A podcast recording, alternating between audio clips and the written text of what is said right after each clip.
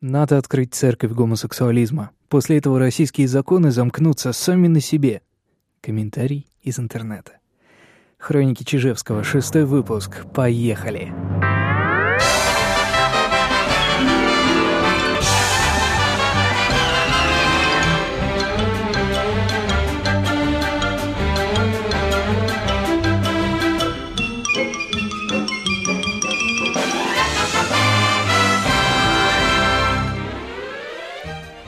Но вы уже наверняка знаете, о чем я буду говорить в этом выпуске, и, безусловно, догадываетесь.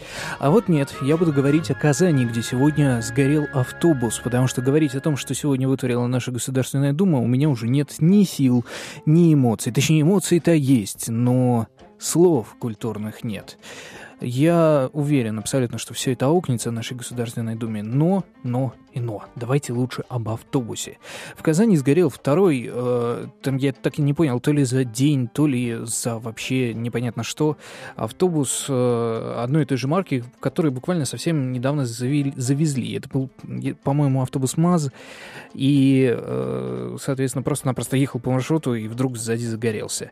Люди говорят, что, возможно, он просто-напросто перегрелся, ну, хз, может, там какая-нибудь серьезная поломка. Не знаю, не знаю. А вообще автобусы, насколько я знаю, у нас горят не так-то уж и часто, а в последнее время а, вот в Казани какой-то просто рок, что ли.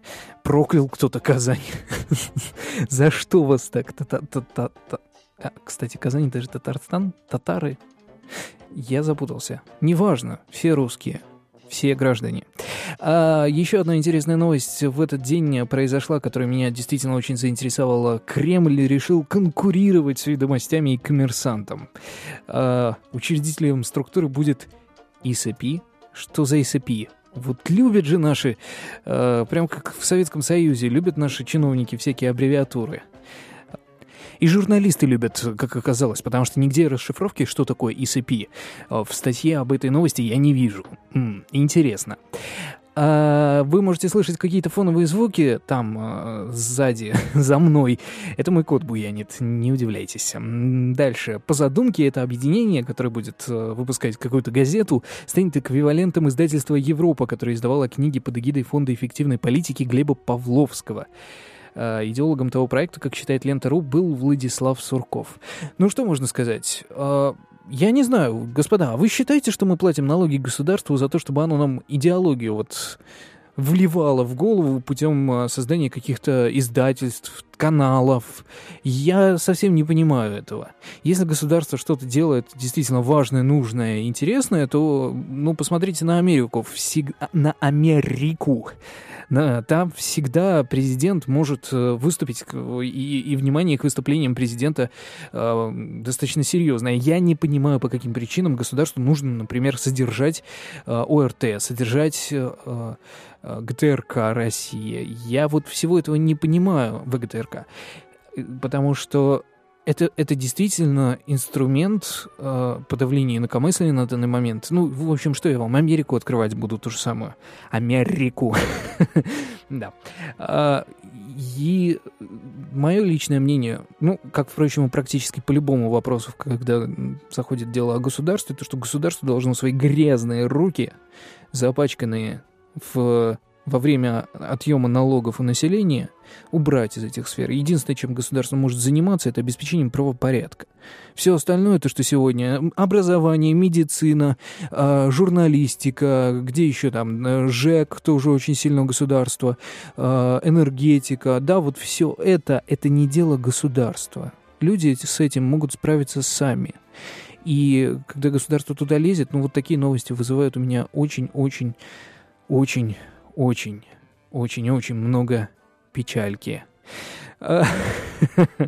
Ходили слухи о том, что Владимир Владимирович, э, после развода Владимира Владимировича все э, кавказское отделение, э, как там, не кавказское, у нас же там регионы есть, допустим, все дагестанское отделение Единой России подало на развод со своими женами, вот дагестанское отделение подало, не подало, не знаю, но премьер-министр Чехии подал на развод после 25 лет брака.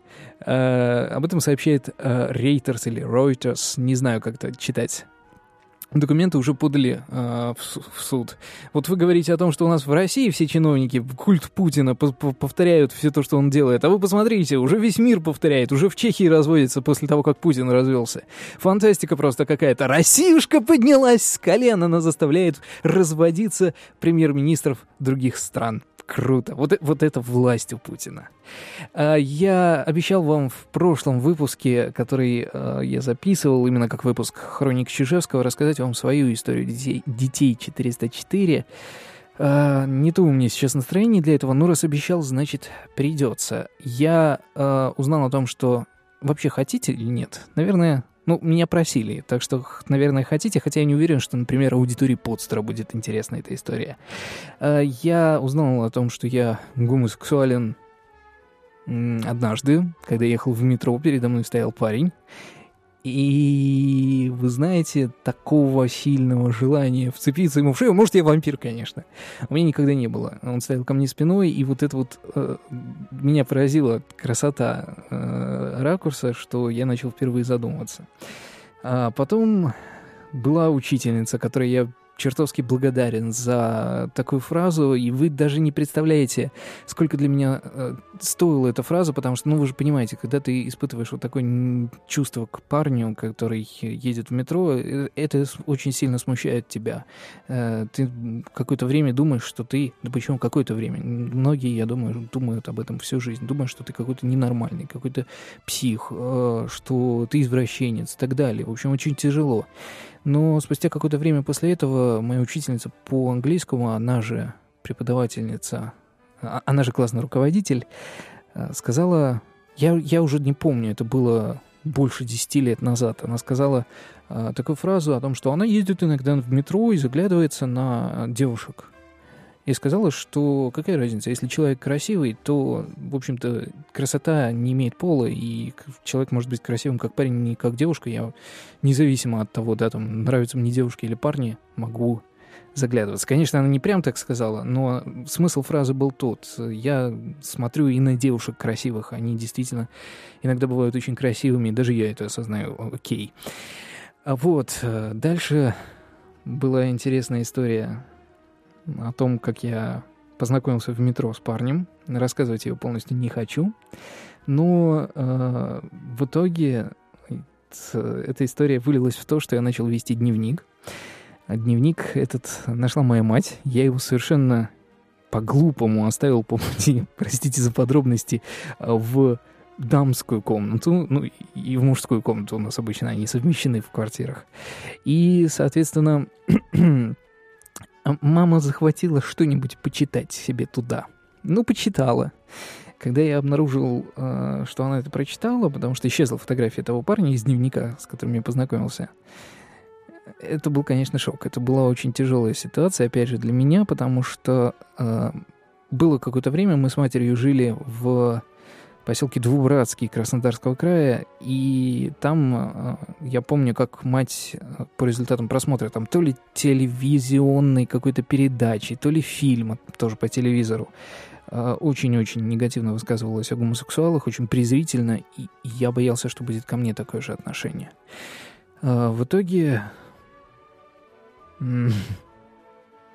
поругался с мамой и ушел из дома на полгода – это все было в 16 лет. По-моему, в 16.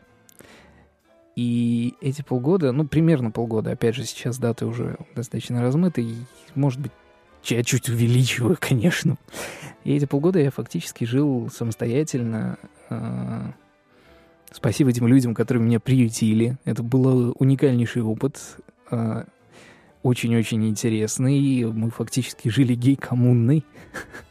на Ленинском проспекте в Санкт-Петербурге. И это было действительно очень интересно, и я с ностальгией вспоминаю эти времена. При этом, э, господа гомофобы, не надо там злословить. Это не было...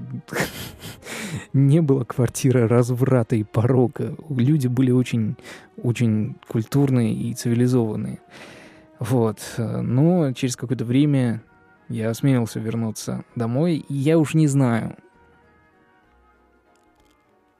как, что было с моей матерью, со мной это было... Ну, хотя я и вспоминаю это все с, с ностальгией. Но иногда и кушать хотелось, и работать приходилось. И, в общем, тяжело было. Ну и сами понимаете, за школой э, беда получилась. Там уже не школа была, там уже. Вот. И с обучением в целом получилась беда. И, соответственно, когда я вернулся домой, к моему удивлению, мать меня приняла, поняла. Хотя, конечно, она сказала, что ну, не, приняла, не поняла, то есть она все еще надеется, что я перебешусь и э, у нее будут внуки. Но вот уже 10 лет, даже больше. Да, 10 лет, 26 лет. 26 лет мне сейчас. 10 лет прошло, и как-то не перебесился. И вроде как не собираюсь. И сегодня после всей этой истории, спустя 10 лет, у нас с мамой очень хорошие, очень теплые отношения. И вы знаете, я, например, понимаю, что если, если человек тебя любит, то он примет. Потому что, ну, как иначе? Родной человек все-таки. И что самое удивительное, приняла бабушка, которая в войну, ну, в войне она не участвовала, но во время войны она была старшим ребенком, на ней вся семья была, э, там у нее двое, двое младших братьев или сестер, не помню уже. И э, она, соответственно, эту семью вытянула, она кормила, она работала, опять же. И бабушка у меня очень жесткая и боевая, и она меня тоже приняла. Чего я тоже очень, очень не ожидал, скажем так. И вот за это принятие, за то, что у меня нет с ними конфликта, я своим близким очень, очень благодарен. Это вы не знаете, насколько это важно на самом деле. И я не хочу призывать, да, там всех гомосексуалов прямо вот сегодня выходить, приходить к своим родителям и говорить о том, что мама, папа, я гей. Просто подумайте над тем, что жить и не скрывать все это, это гораздо проще. Услышимся через сутки. С вами был Дмитрий Чижевский. Пишите мне на чидимсобакачидим.ру. Я буду очень-очень благодарен, если вы расскажете друзьям, например, и привлечете некоторое количество слушателей в группу Хроники Чижевского ВКонтакте wiki.com slash э, через D. Ну и э, это, безусловно, простимулирует меня делать еще более интересные подкасты.